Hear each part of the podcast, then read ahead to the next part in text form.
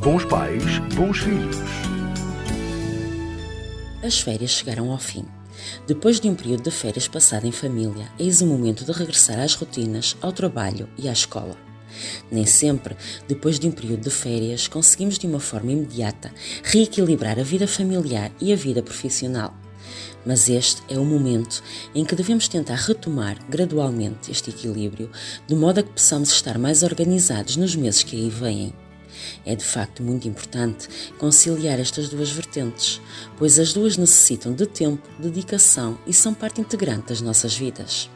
Assim, a preocupação é ainda maior em casos em que existem filhos, pelas implicações que pode trazer uma gestão desadequada em qualquer um destes domínios. Ambas são áreas importantes que deverão caminhar lado a lado.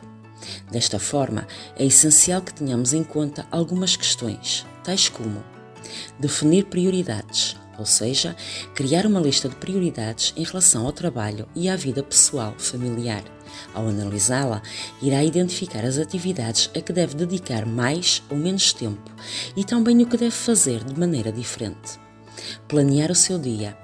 Todas as manhãs dedique 10 minutos para planear as suas tarefas e atividades do dia, uma vez que um bom planeamento permitirá que determine, monitorize e execute as suas prioridades, tanto familiares como profissionais. Administrar o seu tempo. Deverá monitorizar a maneira como gasta o seu tempo, pois isso dar-lhe-á uma boa indicação de onde há falta de equilíbrio. Esta monitorização deverá ser semanal e deverá incluir tudo o que esteja relacionado com o trabalho, a vida familiar e o descanso. Priorize o seu tempo junto à família.